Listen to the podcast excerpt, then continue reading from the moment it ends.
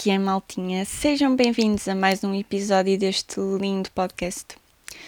Então, está tudo bem convosco? É assim, malta, hum, eu queria começar o podcast por falar num assunto sério, que é o seguinte. Na semana passada uh, fizemos um podcast sobre mind stuff e, e cenas assim, ansiedade, um, e eu, por erro meu, como é óbvio, não falei de um assunto muito importante. Um, e eu lembrei-me disso por causa do que aconteceu esta semana com, uh, com o Pedro Lima. Vocês já devem saber, não é? Um, e eu apercebi-me que falei de ansiedade e cenas assim e não falei da depressão, que é um assunto tão, mas tão sério e que faz-me imensa confusão ainda haver gente que não dá a devida importância a esta doença. E eu fiquei completamente parva quando saiu a notícia do Pedro Lima, quando foi confirmado que a causa da morte tinha sido suicídio. Um, fui ao Twitter e li imensos tweets que, opá, por amor de eu, eu ia-vos ler um dos tweets, que foi o primeiro que eu li, que foi o que me deixou assim mais de boca aberta, mas um, e era o único ao qual eu conseguia voltar a ter acesso porque tinha, tinha guardado, uh, mas a pessoa entretanto apagou o tweet, espero que tenha ganho juízo, não é? Um, mas basicamente essa pessoa dizia que um, suicídio era um ato de cobardia e não sei o quê, e eu fiquei.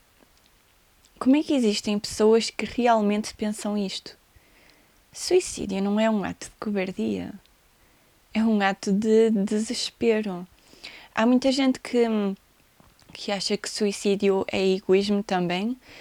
Um, eu compreendo o porquê de acharem isso, apesar de não concordar, não concordo, mas, mas compreendo o porquê de o acharem.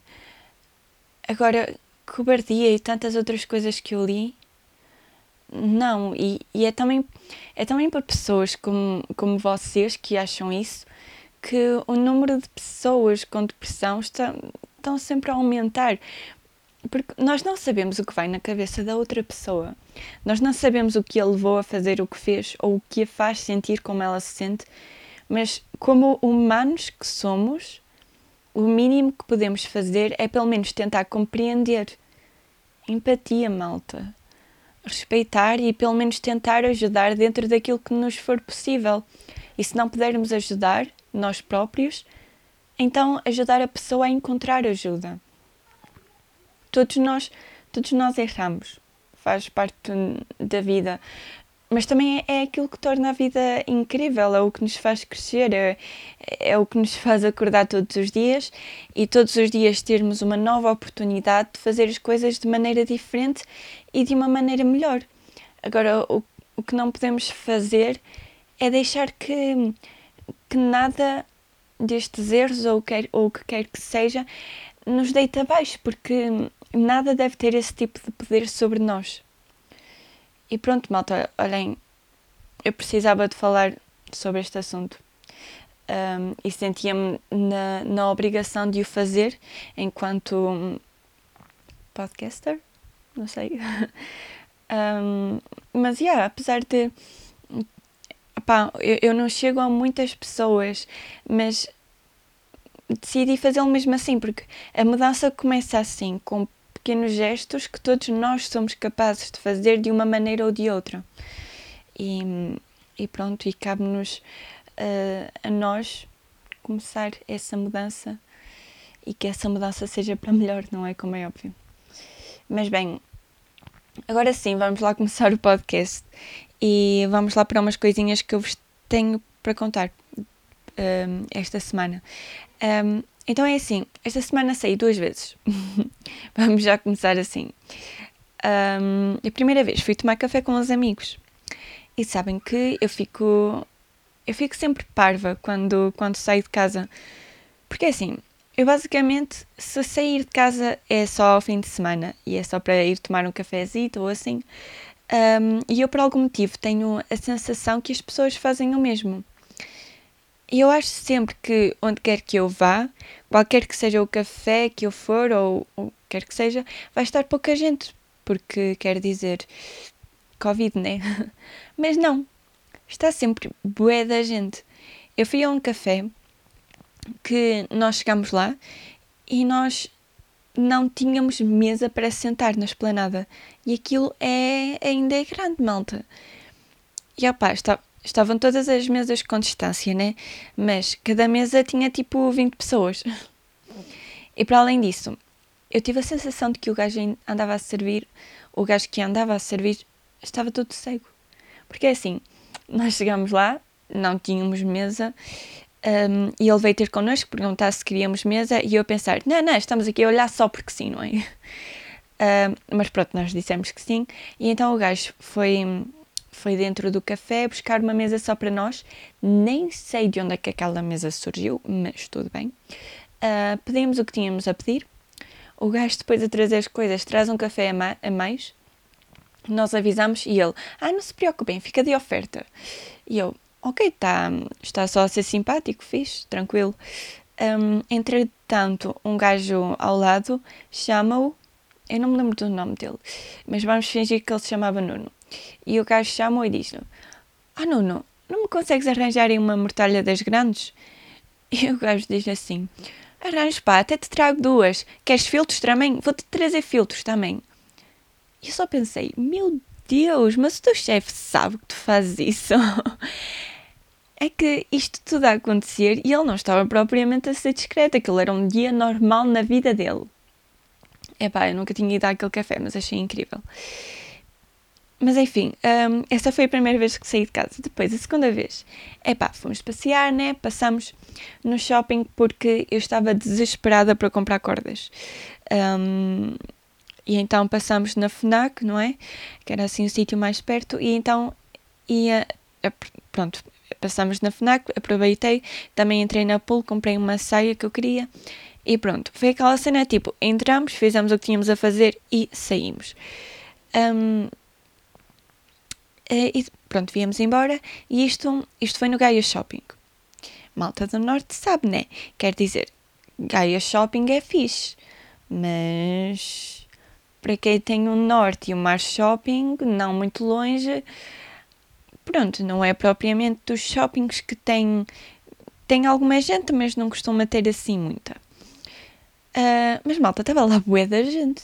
Estava bué da gente no shopping e malta que andava lá só a passear. Não era por necessidade do género, ah, vamos porque preciso comprar X coisas e pronto, vão, compram e saem. Como eu fiz. Não, nada disso. Havia malta que andava lá literalmente só a passear. Mal, nós, nós a fazermos fila para entrar nas lojas, comprarmos o que precisávamos, mas olhávamos lá para dentro e havia, havia gente que andava literalmente só a passear não andava a fazer absolutamente nada. E pá, estava-me a meter um nojo do caralho, porque tanto sítio para passear em tantos parques e sítios ao ar livre in incríveis que existe em Gaia, Porto, arredores. E a malta vem para o shopping, para um sítio fechado, com não sei quantas pessoas passear. Epá, não percebo, mas tudo bem. Epá, vocês já sabem que estas cenas revoltam-me. E eu falo aqui convosco. Assim, pode ser que vocês também não façam estas coisas que eu falo, passem para outras pessoas, daqui a um tempo já ninguém faz estas coisas. um, mas enfim, malta, um, hoje é o episódio 17. E eu já ando a dizer isto há bué de tempo. Mas eu quero trazer aqui alguém, um convidado. Mas eu, eu legit não sei quem trazer. Não sei quem é que poderia ser interessante trazer cá. Mas eu curtia mesmo bué. Eu já estou farta de falar nisto, não é? E nunca mais faço. Mas é pá. Será que vai ser no episódio 20? Será que vai ser no 20 que eu vou conseguir realizar este objetivo? Vamos ver, malta. Vamos ver se finalmente acontece. Mas olha, sabe uma cena que me tem acontecido hum, durante esta semana, uma cena boeda estranha. Eu esta semana sonhei três vezes com a mesma pessoa. Eu não vou dizer quem é, porque é cringe, não é? Um, mas três vezes, malta. E isto é boeda estranho, porquê? Porque eu não conheço eu não conheço essa pessoa. Imaginem, eu sei quem ela é, sei da existência, mas eu não a conheço. Nem perto disso, nem costumo acompanhar muitas cenas dela no Insta e assim. Um, agora vês, porque quer dizer, porque é que me andas a perseguir nos meus sonhos. Um, epá, mas é boeda estranho. Porque os filhos da mãe parecem bué reais. E agora também não sei porque é, que, porque é que me lembrei de vos contar isto, mas olhem, fica aqui. Um, para acabar, malta, é assim, hoje não é bem uma recomendação, mas, mas é. Quer dizer, não é uma recomendação como as das outras vezes, mas é uma recomendação. Porque é assim, um, eu esta semana descobri que gosto imenso de música brasileira. Descobri uns quantos artistas que. Uou! Porque, epá, uma pessoa às vezes pensa em música brasileira e pensa só em funk ou samba. E não, fogo. O Brasil tem música muito boa. E vou-vos mandar aqui três artistas para vocês ouvirem. E vocês podem me agradecer mais tarde, ok? Um, vamos aqui quase. Um, vamos quase por ordem de qualidade, ok? Vamos deixar o melhor para o fim. Um, então, primeiro, Brian Bear. Bear, tipo B-E-H-R. Um, é assim, eu gostei muito. Ele tem música, músicas muito bonitas, tem uma voz muito bonita. Por algum motivo gosto mais das músicas dele em acústico, que ele tem. Não sei se é para todas, mas pronto, tem várias versões das músicas dele um, em acústico. E eu gosto mais de ouvir em. de as ouvir em acústico. Mas é pá, músicas mesmo bonitas. Depois, os outros dois. Assim, é difícil, porque um, a nível de qualidade, para mim estão no mesmo nível. Um, mas ok, vou-vos primeiro dizer para ouvirem uma cantora que se chama Céu. Eu gostei imenso. Acho que é um estilo muito parecido com a Lana Del Rey, só que em brasileiro. Tem letras, tem letras muito poéticas e assim, e então eu gostei mesmo muito, por isso ouçam que é muito bom. Por último, vou-vos dizer uma banda que é igualmente boa, mas deixei para o último por causa das letras deles, porque é assim. Um, como é que eu ia te explicar? Uh, não, é, não é uma banda só com músicas de intervenção, mas tem algumas que eu acho que podem ser consideradas músicas de intervenção. Não como as músicas de, por exemplo, o Zeca Afonso, ou de, no caso do Brasil, Chico Buarque, um, que é meio que o Zeca Afonso do Brasil, mas acho que a maneira deles também pode ser considerada música de intervenção. Tem ali algumas que. Yeah. Um, Chico Buarque é assim. Um, não sei se vocês conhecem, mas se não conhecerem, ouçam, porque têm que ouvir. Imaginem, tal como Zeca Afonso é super importante para nós, 25 de Abril e tal, Chico Buarque é igualmente importante para o povo brasileiro. Houve músicas dele que foram proibidas na altura da ditadura militar no Brasil. Um, ele esteve exilado na, na Itália, tal como, como aconteceu com o Caetano Veloso. Uh, também aconteceu mais ou menos o mesmo. Só que o Caetano Veloso acho que chegou a estar mesmo preso na altura. Acho eu, yeah. Um, Caetano Veloso também é incrível, também gosto muito. Um, também deviam ouvir. Olhem, e do nada já tem aqui montes de cultura brasileira e música brasileira incrível para ouvirem. Por isso, olhem, de nada, amiguinhos. Mas bem, malta, um, é isso. Vamos ficar por aqui neste episódio. Volto a relembrar, tal como no episódio passado, que próxima semana não vai haver episódio e daqui a duas semanas vai ser meio que se der, ah, se não der, não há. Vai ser uma, uma surpresita, tá? É, vai ser surpresa. Uh, mas bem, malta, é isso. Lembrem-se que o mano Covid ainda anda aí, ok? Por isso tenham cuidado, protejam-se, um, fiquem bem e a gente vê se não para a semana, mas talvez para a outra.